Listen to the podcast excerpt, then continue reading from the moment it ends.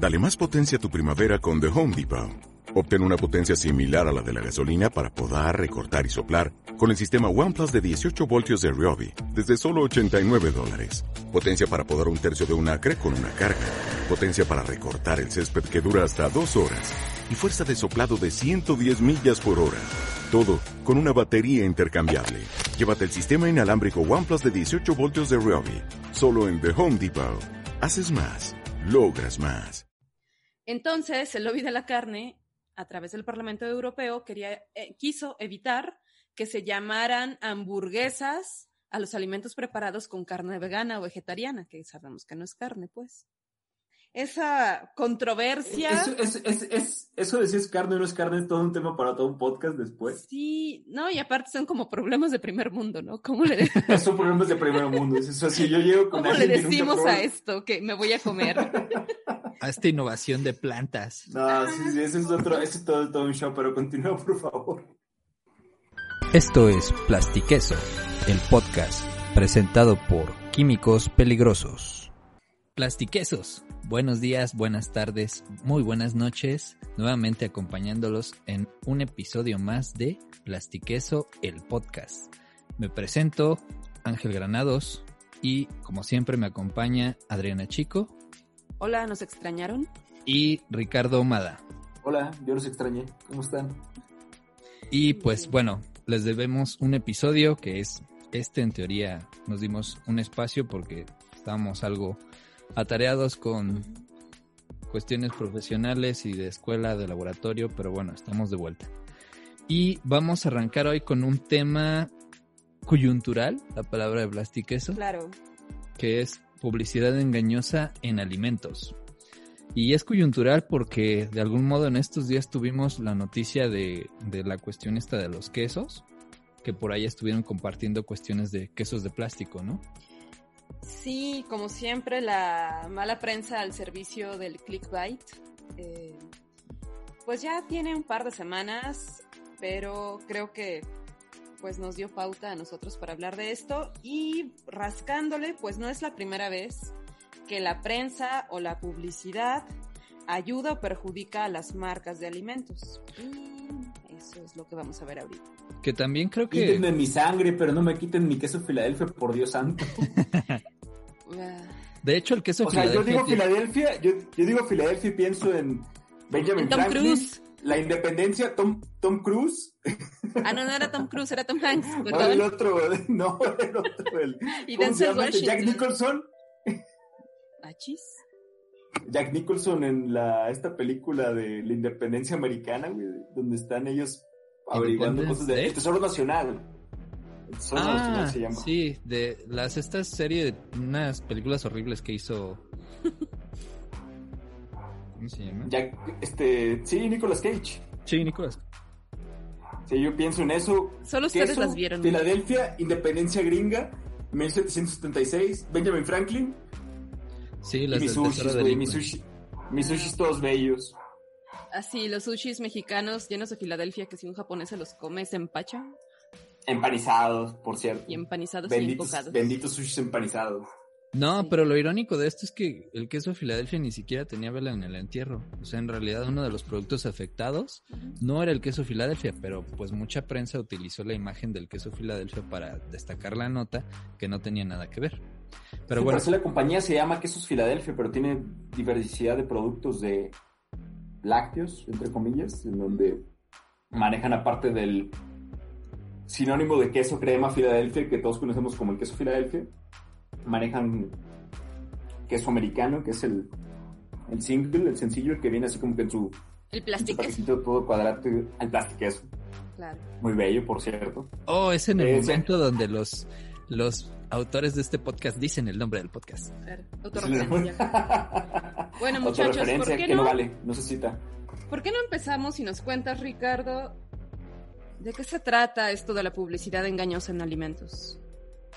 Bueno, la publicidad engañosa en alimentos es todo un es todo un tema. Yo platicaba con ustedes dos antes de iniciar esta grabación de que a mí, a mí me agrada mucho porque salen nuestros, nuestras filias y nuestras fobias. Entonces sale lo que nosotros creemos y lo que nosotros no sabíamos, pero que estábamos muy seguros de que era cierto, ¿no? Entonces, quiero empezar con la definición de, de, la Profeco sobre la Ley de Protección al Consumidor. La Ley de Protección al Consumidor, en su capítulo 3, integrado por los artículos 32 y 45, es la que habla de específicamente qué es la publicidad engañosa en alimentos. Entonces, comentaba con ustedes que hay diferentes tipos de publicidad engañosa. La primera es la publicidad engañosa por acción. Estos son aquellos, aquellos bienes, productos y servicios que consisten en incluir textos, diálogos, sonidos, imágenes, marcas, denominaciones de origen y otras descripciones que, que induzcan o puedan inducir error o confusión. Que esto tiene que caer mucho en cuenta en lo que ya habíamos hablado sobre el mal etiquetado y lo que estamos hablando ahorita sobre lo que los productos lácteos manifestaban como queso. Entonces decíamos que, bueno, los, las, las productoras de este tipo de alimentos decían que tal producto era un queso. Después la Profeco dijo, no, eso no es queso porque no está cumpliendo con la norma. La norma tiene que ver a grandes rasgos con sus ah, porcentajes de proteína y agua y lácteo, ¿no? a grandes rasgos, ¿no? Entonces eso define al producto como si es un queso o no lo es. Entonces la Profeco lo que hace es llega al stand, toma tales productos que se aclaman como quesos, los toma, y los lleva a su laboratorio mágico que está en diversos puntos de la, de la República y luego después de evaluarlos eh, exhaustivamente, queremos pensar, define si esto es un queso o no.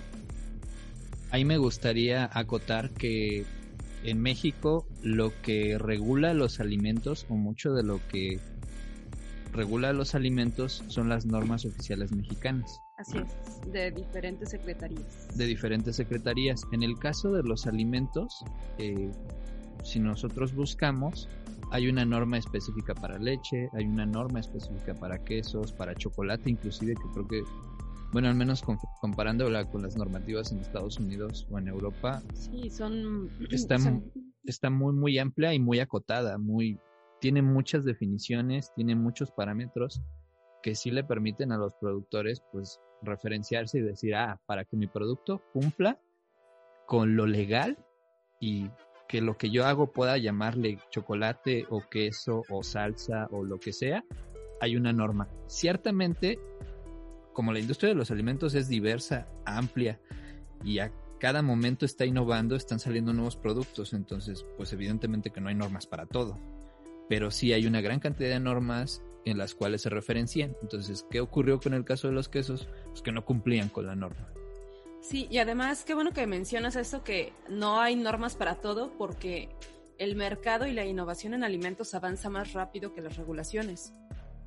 Bueno, es que esto me apareció en mis, en mi feed de LinkedIn, la mejor red social del mundo. La verdad es que después de WhatsApp es la mejor red social. Yo creo que. Oye, pero Metro, Metroflog no es, no es la mejor red social todavía en el mundo. Yo creía que era Hi-Fi. ¿Era Hi-Fi? Yo tenía todavía mi. Bueno, para mí la mejor foto de Dragon Ball Z con mi nombre. No te creo. Sí, tenía la publicación de primeras y luego ponían un corazón así con muchas letras. Sí, claro, en secundaria. Tu secundaria, ya yo estaba en universidad. No, bueno, lo que yo les quiero decir es que esto es bien reciente. El 19 de octubre, el Parlamento Europeo estaba discutiendo sobre prohibir el uso de palabras como hamburguesas para hamburguesas, hamburguesas preparadas de ingredientes provenientes de plantas. Entonces, esto fue una lucha de lobbies, tanto el lobby de la carne en el Parlamento Europeo como el lobby de las empresas de esta industria de las de los alimentos para vegetarianos y veganos. Entonces, el lobby de la carne a través del Parlamento Europeo quería eh, quiso evitar que se llamaran hamburguesas a los alimentos preparados con carne vegana o vegetariana, que sabemos que no es carne, pues. Entonces, esa controversia. Eso, es, es, eso de si es carne o no es carne es todo un tema para todo un podcast después. Sí, no, y aparte son como problemas de primer mundo, ¿no? ¿Cómo le Son problemas de primer mundo. Eso, si yo llego con ¿Cómo le decimos a esto que me voy a comer? a esta innovación de plantas. No, sí, sí, eso es otro, eso es todo, todo un show, pero continúa, por favor. Ok, bueno, para no hacerles el cuento tan largo, esto, el Parlamento Europeo determinó que sí, que cualquier sustituto de salchichas, de filetes o de hamburguesas se pueden llamar como tal. Hamburguesa vegetariana, salchicha vegetariana, filete vegetariano y no, no como lo habían propuesto algunos, disco vegetal o sándwich de disco vegetal. Sí, ya, ya sé, los, primer, los problemas de primer mundo son este. son curiosos. Me encantan los problemas de primer mundo. Son sí, tan- claro. Cuando la gente se aburre. Ah, sí. Cuando, ¿qué le meto a mi tortilla? Tengo Ajá. tanta comida que no sé qué ponerle. ¿Y de qué tiene? Oiga, no, pues hay de nopal, tenemos chicharrón en salsa verde, tenemos carne con papas. Lo que sí no se ha probado, y porque ese creo que es un lobby distinto, es llamarle mantequilla, leche, crema a- o cualquier yogurt o queso a los productos preparados de origen vegetal que semejen o quieran parecer estos que ya mencioné. Me explico. Y eso que hay mucho con lo que acabas de mencionar de la Profeco, ¿no? Y justo, entonces, por ejemplo, ya no puedes decir que vendes mantequilla de soya o leche de almendra, porque ni la soya, la mantequilla no es de soya, sino de la grasa de la leche, y la leche de almendra, leche pues es- no es leche, porque la leche es la secreción de las glándulas mamarias de mamíferos. Y pues eso, entonces fue un- una lucha ganada para las hamburguesas y las salchichas, pero una batalla por venir para los productos que quieren sustituir a los lácteos. Ah, nuestros, güeyes, nuestros buenos veganos. Que debería yo mencionarles que es la chica Tonenberg y Adriana tienen todo un issue ahí ¿Qué? ¿Por qué? pendiente. How dare you? How dare you? you need to you need to be fear, not to be not to be hopeful. Yes. Pues ahorita hay un hay una corriente de de innovación con respecto a las leches vegetales. Es toda una tendencia en el Hay mercado. muchos productos. Al menos en Estados Unidos y en Europa, el consumo de leches vegetales ha crecido bastante. Y entra dentro de la polémica del si se les puede llamar o no leches. Al menos en México no. No, en ¿Hasta dónde México, no, son bebidas, bebidas de soya, bebidas de arroz, bebidas de lo que quieras, ¿no? Hay unas, está creciendo a pasos agigantados esta industria, como alguno de ustedes dos lo mencionó.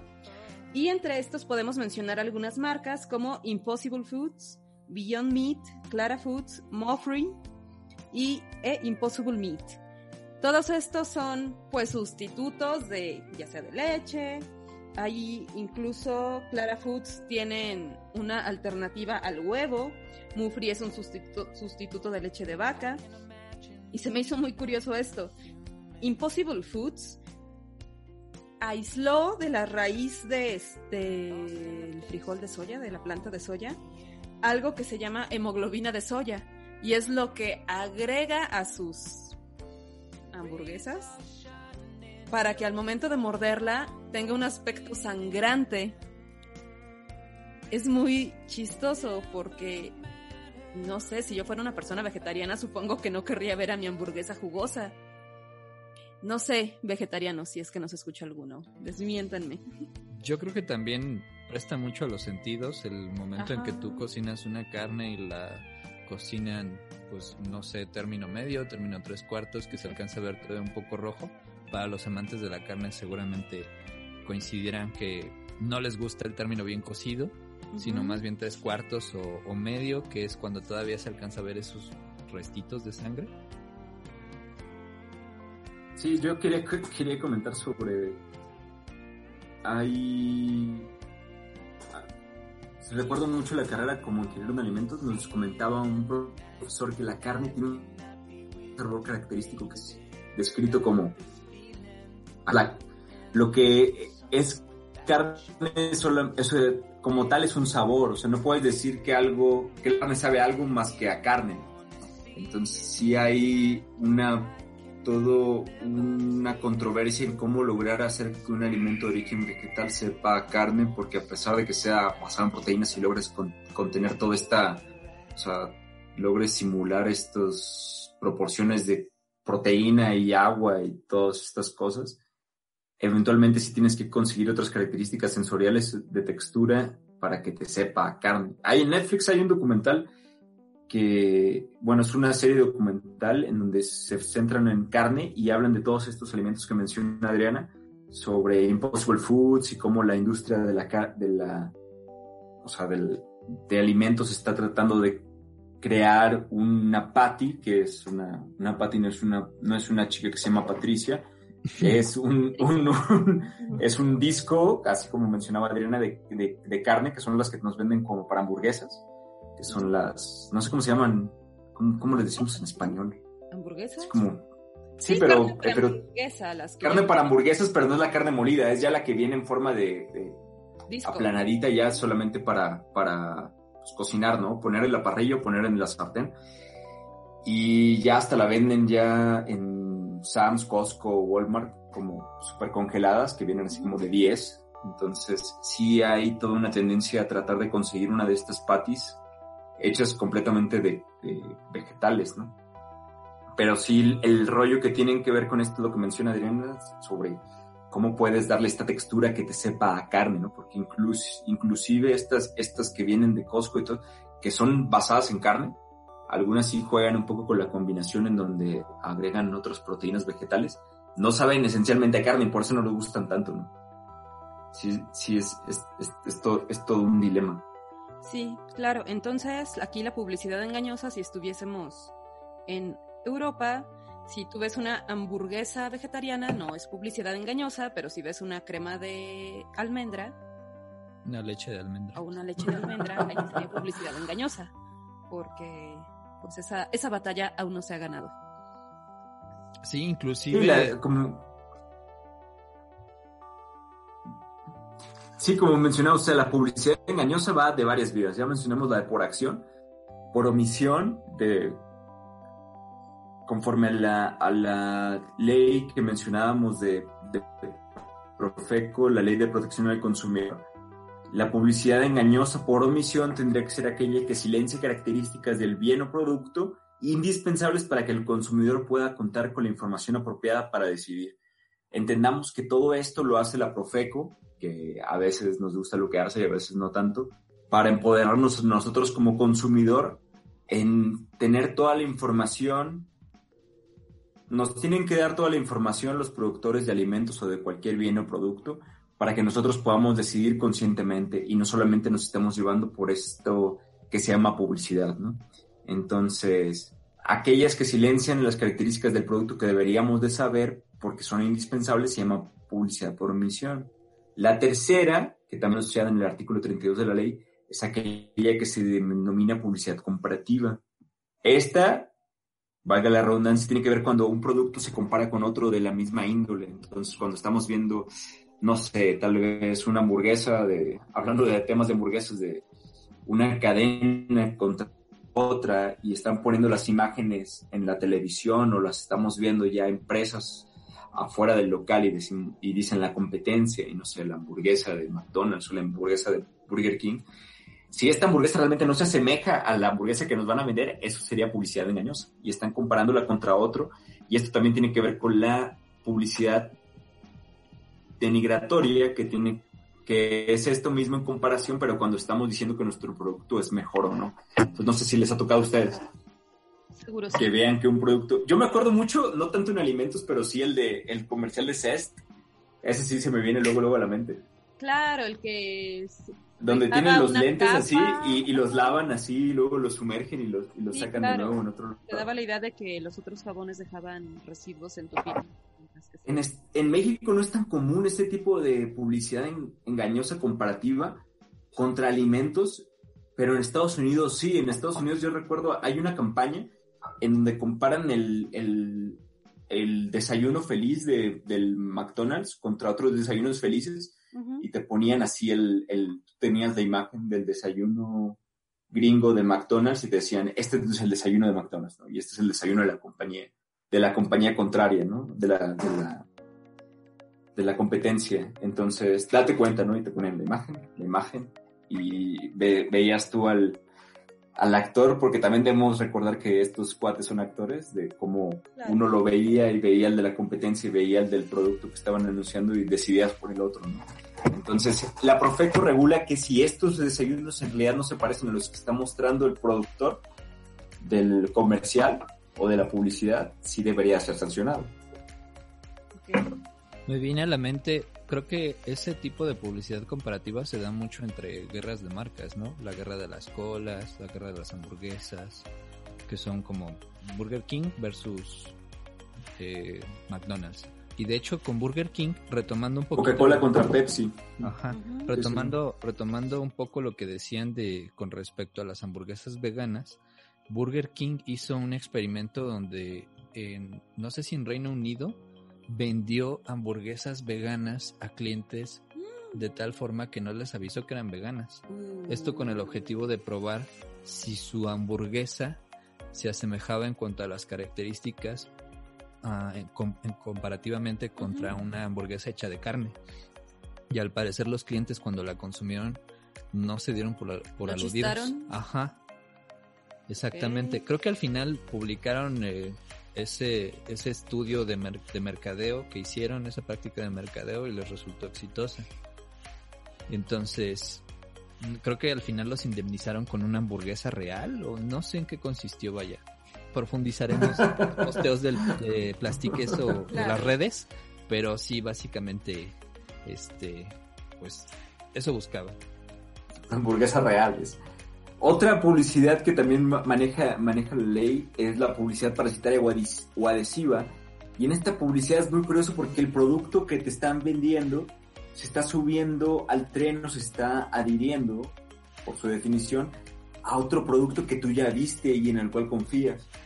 Entonces, por lo regular, tienen esta etiqueta de como lo viste en la televisión. Eso es muy gringo también, pero podríamos estar diciendo que este, este producto, por ejemplo, los juguetes, ¿no? O los, o los accesorios, como lo viste en televisión, como lo viste en tal serie, como lo viste en tal lugar. Casi no se usan alimentos por lo mismo, porque el alimento en sí se, se mantiene solo, ¿no?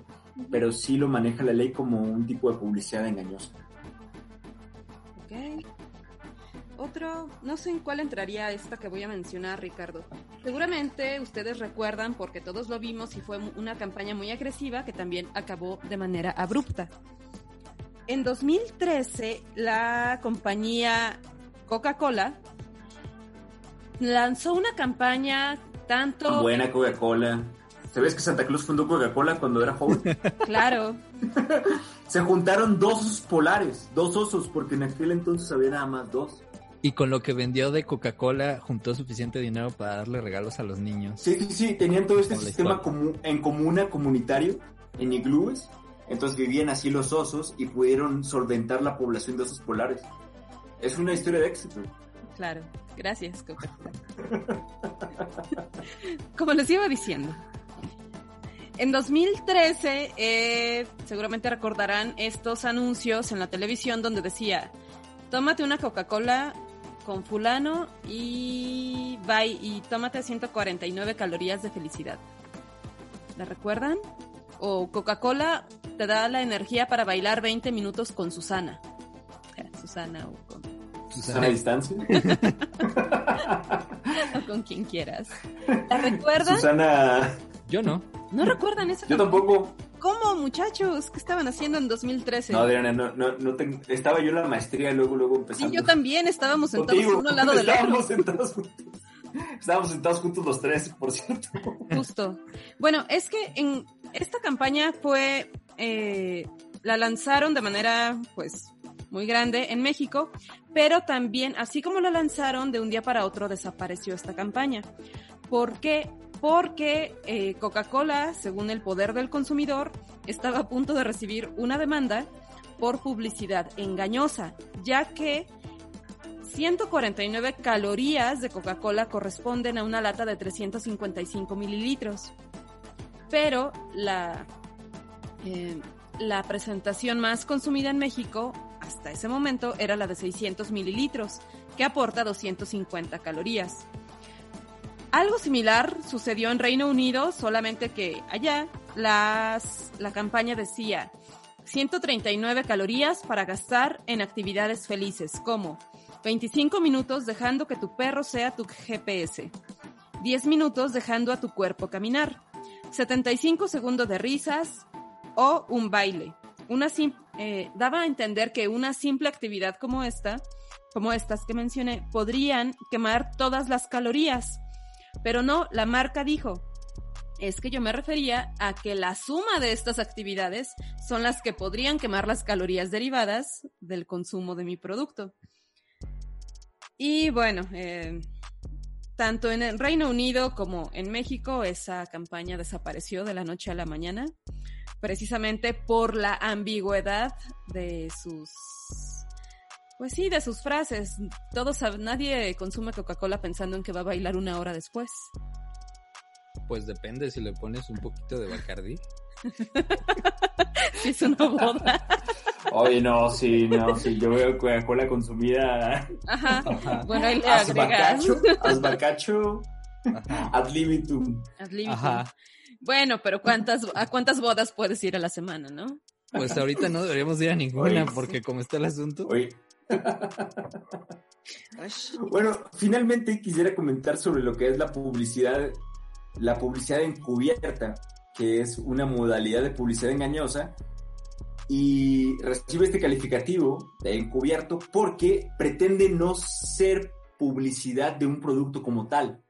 Entonces, es como el product placement que vemos en las películas y en las series, en donde de repente vemos a nuestro personaje de telenovela favorito hablando sobre algo y de repente no sabemos por qué, pero la cámara enfoca también esa pinche lata que tiene en la mano.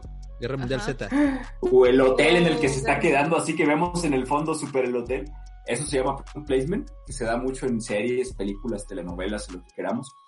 Y tratan de hacerlo un poco de manera encubierta, ¿no? Pero la Profeco determina que la publicidad encubierta es cuando estamos hablando de algo que tiene que ver con algún beneficio o salud, o beneficio a la salud o a nosotros mismos, y de repente te hablan, después de que te dan esta definición de tal enfermedad tiene que ver con tal cosa, la falta de ejercicio, bla, bla, bla, y termina en punto final y de repente, porque Dios lo quiso así, empiezan a hablar de algún producto alimenticio en específico o algún producto en general, ¿no? Y empiezan a decir, ah, tal producto tiene tales beneficios o tal producto es bastante consumido y, y luego nos queda como la, como que de alguna manera se tienen que asociar ¿no? al producto. Esto es una publicidad encubierta, es la manera en la que se nos trata de vender un producto cuando no se nos está dando como tal de que esto es un comercial y esto se está dando bajo el universo mágico de lo que es un comercial, donde ya sabemos que intentaríamos hacernos de consumir tal cosa, pero queda a nosotros la decisión de consumirlo y no tanto que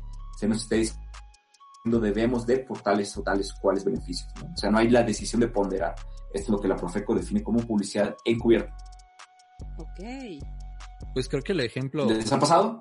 No, el ejemplo que más, más, más me recuerda, porque digo es súper obvio, en una escena de Guerra Mundial Z donde sale Tom Cruise bebé.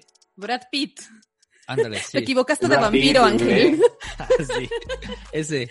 Oye, es muy difícil, es muy difícil atinar al vampiro, ¿eh? El otro era Antonio Banderas.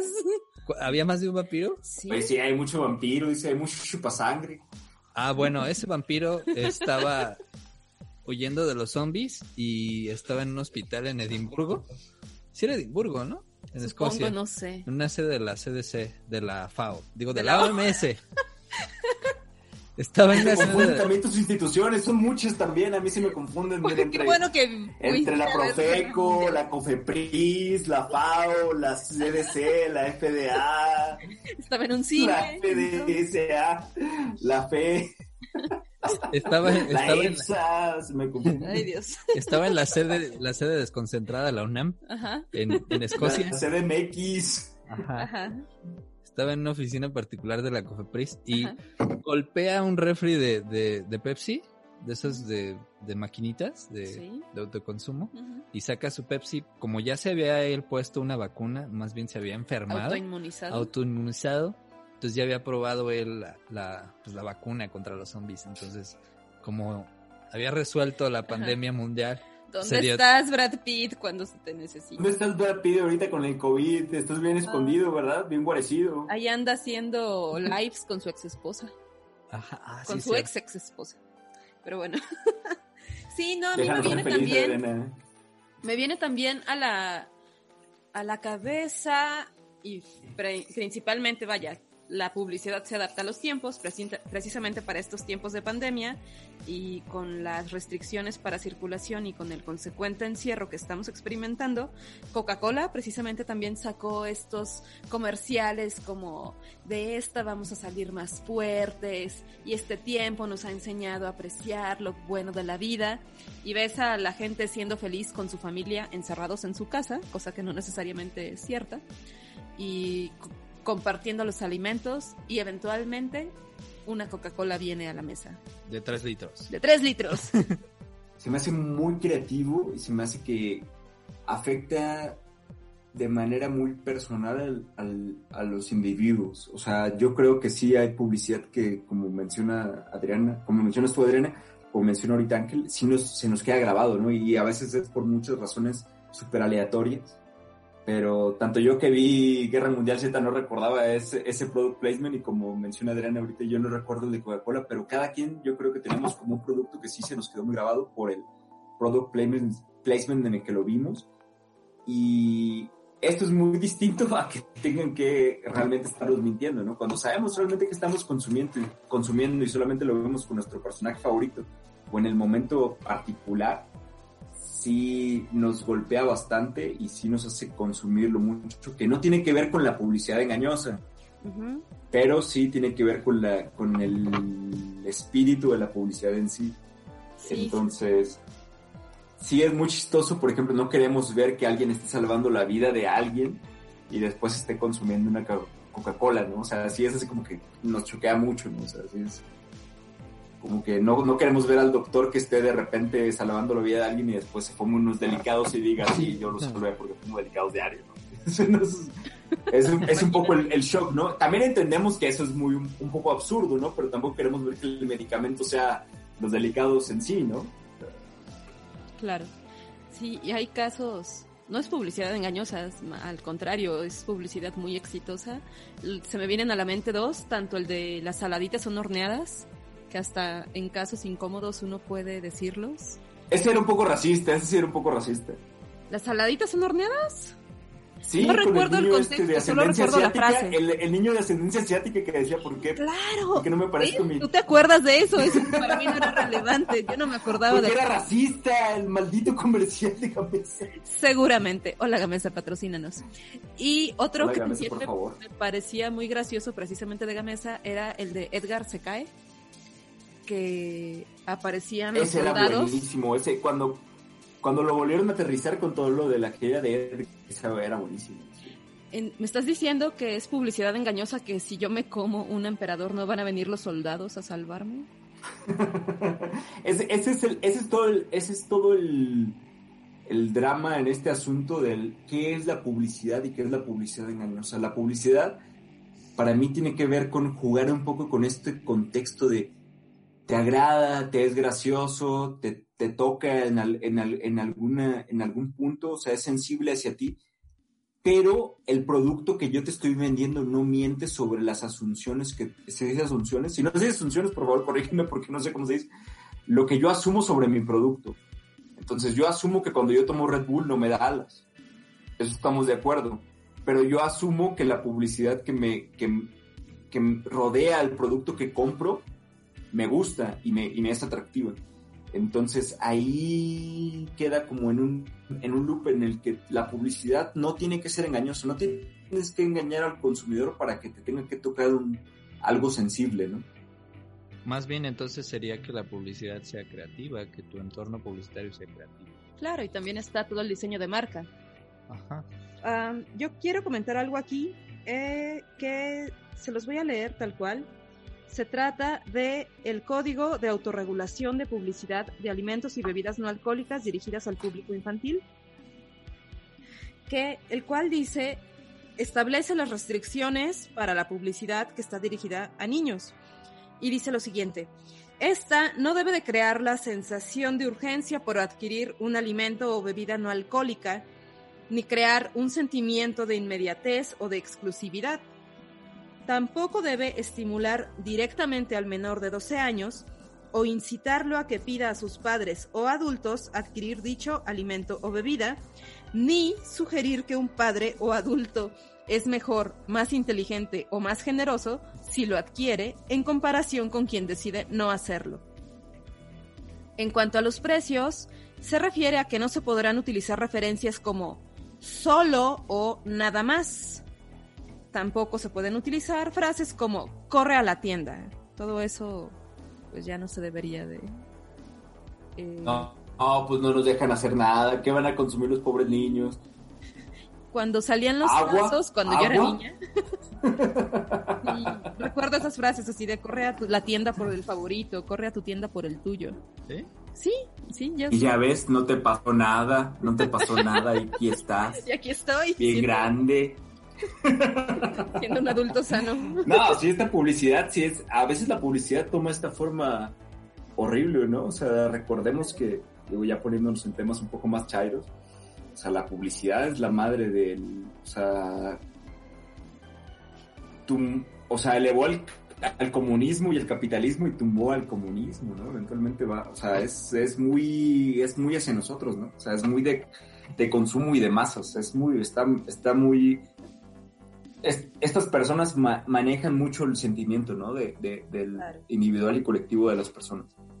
Entonces sí, no, no es cualquier cosa. Entonces sí debe de existir este tipo de regulaciones al respecto. A mí me gustaría... Vende un poco a temas un poco más, más tranquilos, ¿sí? A mí me gustaría que hablamos de cuando la publicidad se disfraza de ciencia. Y para eso... ¿A qué te refieres? ¿A ponerse una bata blanca y que te filmen diciendo que algo... Ah, yo tengo, yo, yo, yo, tengo, yo tengo ahí mi tema que ya les había comentado que quería preguntarle. Es un tema sobre... buscando esto de publicidad engañosa que había encontrado yo entre... Hay, un, hay una imagen muy común en Internet, si ustedes ponen publicidad engañosa y buscan en Google imágenes, porque seamos realistas, nadie busca en Google Yahoo, ni en, Google otra cosa. Ni en Taringa. ni en imágenes otra cosa, perdón. Entonces, si buscan en Google Imágenes, hay una imagen de unas, de unas sabritas. En, en Estados Unidos, la marca sabritas son Clays, las, las Clays famosas, y si viene así como que 70% aire y 30% papas, ¿no? Y existe también este meme de las sabritas son puro aire y bla, bla. ¿Creerían ustedes que eso es publicidad engañosa? Usted, vuelvo otra vez a mi pregunta, ¿ustedes ven la bolsa de papas y la ven así como de, ¿qué les gusta? ¿40 centímetros, cada 50 centímetros? De ah. grande y ustedes la abren y en realidad la cantidad de papas que vienen en su bolsa es un tercio, ¿no? Un poco menos de un tercio de papas de la bolsota que ustedes compraron. Entonces, ¿eso es publicidad engañosa? ¿No lo es? Mm, yo pensaría que no, porque no me están prometiendo una cierta cantidad, un cierto volumen. Pero te están mostrando una bolsota así de este vuelo. Pero te están mostrando una bolsota de este vuelo. E, el, gramaje que viene en el, en la, en la parte, o sea, en la parte inferior derecha de la bolsa que dice 250 gramos o 230 gramos, este conserva. Eso sí no puede ser así como que te dieron menos. O sea, nada, nadie te vio la cara. Eso está regulado. Pero si tú estás comprando una bolsota y tú tienes la sensación de que compraste una bolsota, llegas a tu casa, abres la bolsota, viene este corriente de aire que te sale de la bolsota y luego tú metes la mano y casi te llena hasta la mitad del brazo de, puras, de pura sal y hasta que tocas la papa, ¿no? Entonces, ¿es publicidad engañosa o no lo sería? Yo, yo, yo te explicaría el no, ¿por qué no? Yo lo consideraría como no. Porque en primera, tiene una función tecnológica el hecho de que estén de esa manera infladas. En primera son, son dos cuestiones. La cuestión de que el gas... Justo, y justo yo creo que sería lo que tendríamos que explicar, ¿no? Ajá. El gas que tienen es nitrógeno para evitar que se enrancie la papa por la cantidad de grasa que tiene. Aumenta la cantidad de vida de anaquel. Puede estar unas papas abritas cuatro meses en el anaquel y no les pasa nada. Y la segunda que no es, lo mismo la bolsa que te ven... Ajá, que no es lo mismo que la bolsa que te vende la señora en la esquina que te hace papas fritas y te da la misma bolsa del mismo tamaño, pero llena de papas. ¿no? No, y aparte que es una bolsa de polietileno transparente. Las bolsas de papas son este, laminadas para evitar la luz, que es otro factor que ayuda a enranciar o promueve el enranciamiento de las grasas. Entonces, por eso siguen crocantes y siguen sin saber así como grasosas y, amar y amargas, ¿no? Que Exactamente. Ayuda a mantener la textura de la papa, ayuda a mantener este, pues, las condiciones de no rancidez. Y el hecho de que ya te engañes porque tú piensas que tiene un mayor volumen, pues eso ya es distinto. que, pero sin embargo funciona, ¿no? Funciona mentalmente, tú piensas que es más que no, ¿no? Ellos nunca están asumiendo que es más papa o no, y la, la legislación a este tipo de productos no los golpea por lo mismo. Ellos están poniendo en su etiqueta tantos gramos. La bolsa se ve tan grande, pero eso es por una cuestión, como mencionas, tecnológica. Entonces, no te están mintiendo a ti como consumidor. Tú, con, nosotros como consumidores deberíamos asumir que ciertos productos tienen ciertas características o formas debido ya a, procesos tecnológicos ¿no? del, mismo, del mismo producto. Ahora, yo quiero platicarles un poco y escuchar su percepción con respecto a cuando la ciencia, o más bien la publicidad, la disfrazan de ciencia. Hay muchos estudios en los cuales ciertas asociaciones, ciertos organismos, llámese la Asociación de Cerveceros de España o ciertas compañías, eh, pues, por ejemplo Nestlé o de gran, de gran volumen en cuanto a ventas de alimentos, respaldan o encabezan estudios en los cuales promueven el consumo de cierto tipo de alimentos. Pasó en el caso de España también con Coca-Cola, que decía que la obesidad estaba relacionada con la falta de actividad física.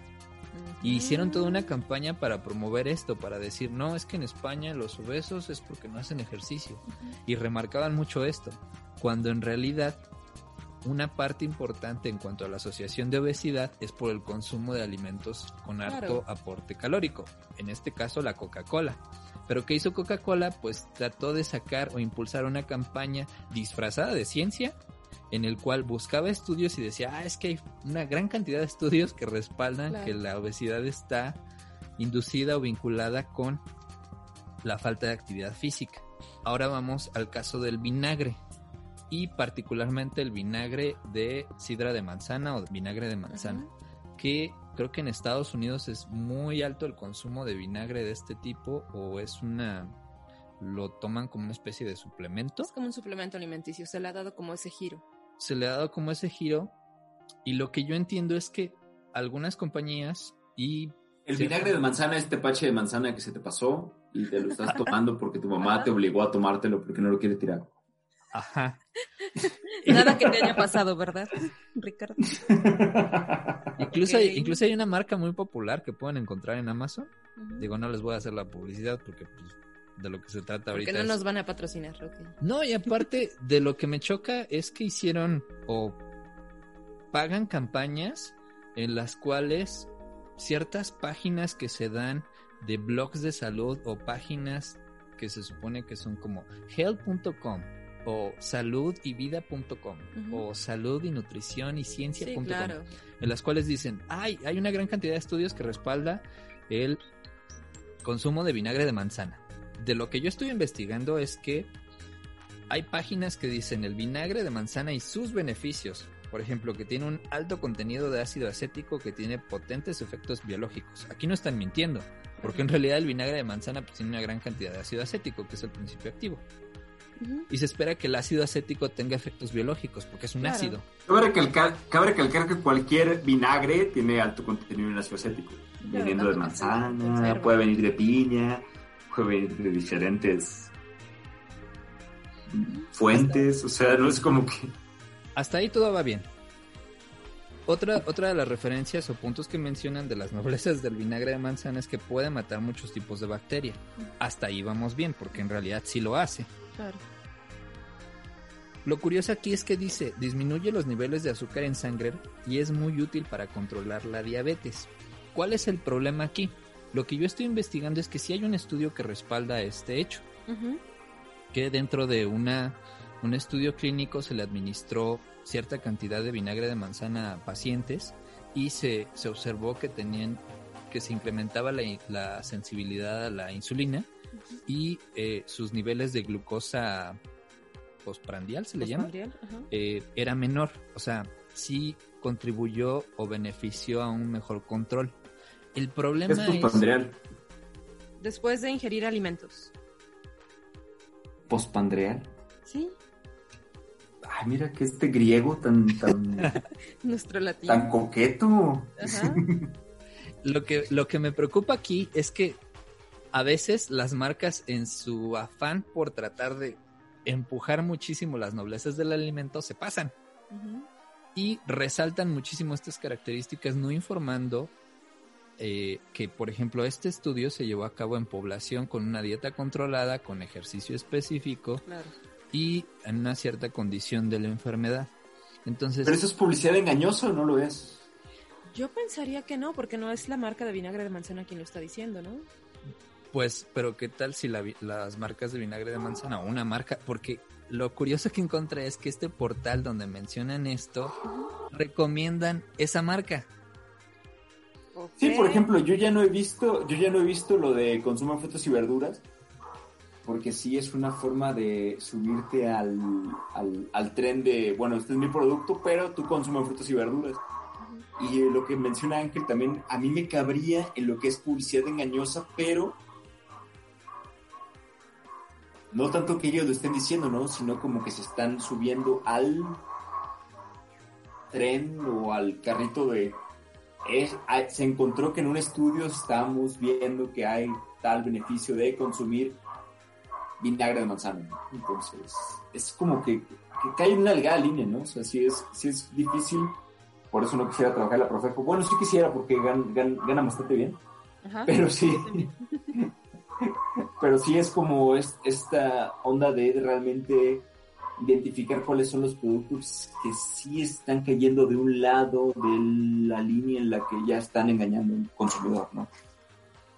Y lo, lo preocupante que yo vería en este caso es que, por ejemplo, cuando las marcas o muchos blogs asociados con las marcas, digo, no tengo pruebas, pero Tampoco pues es- tampoco dudas de que el blog lo crearon alguien que está pagado por esta marca o estas marcas, porque Sí, al final claro. de la nota dicen, la, el vinagre que tiene la mayor cantidad de propiedades es este, lo puedes encontrar en Amazon, pero también existen otras marcas de vinagre. Entonces es como de, Sí, nadie te regala publicidad gratis a menos que seas plastiqueso. ajá.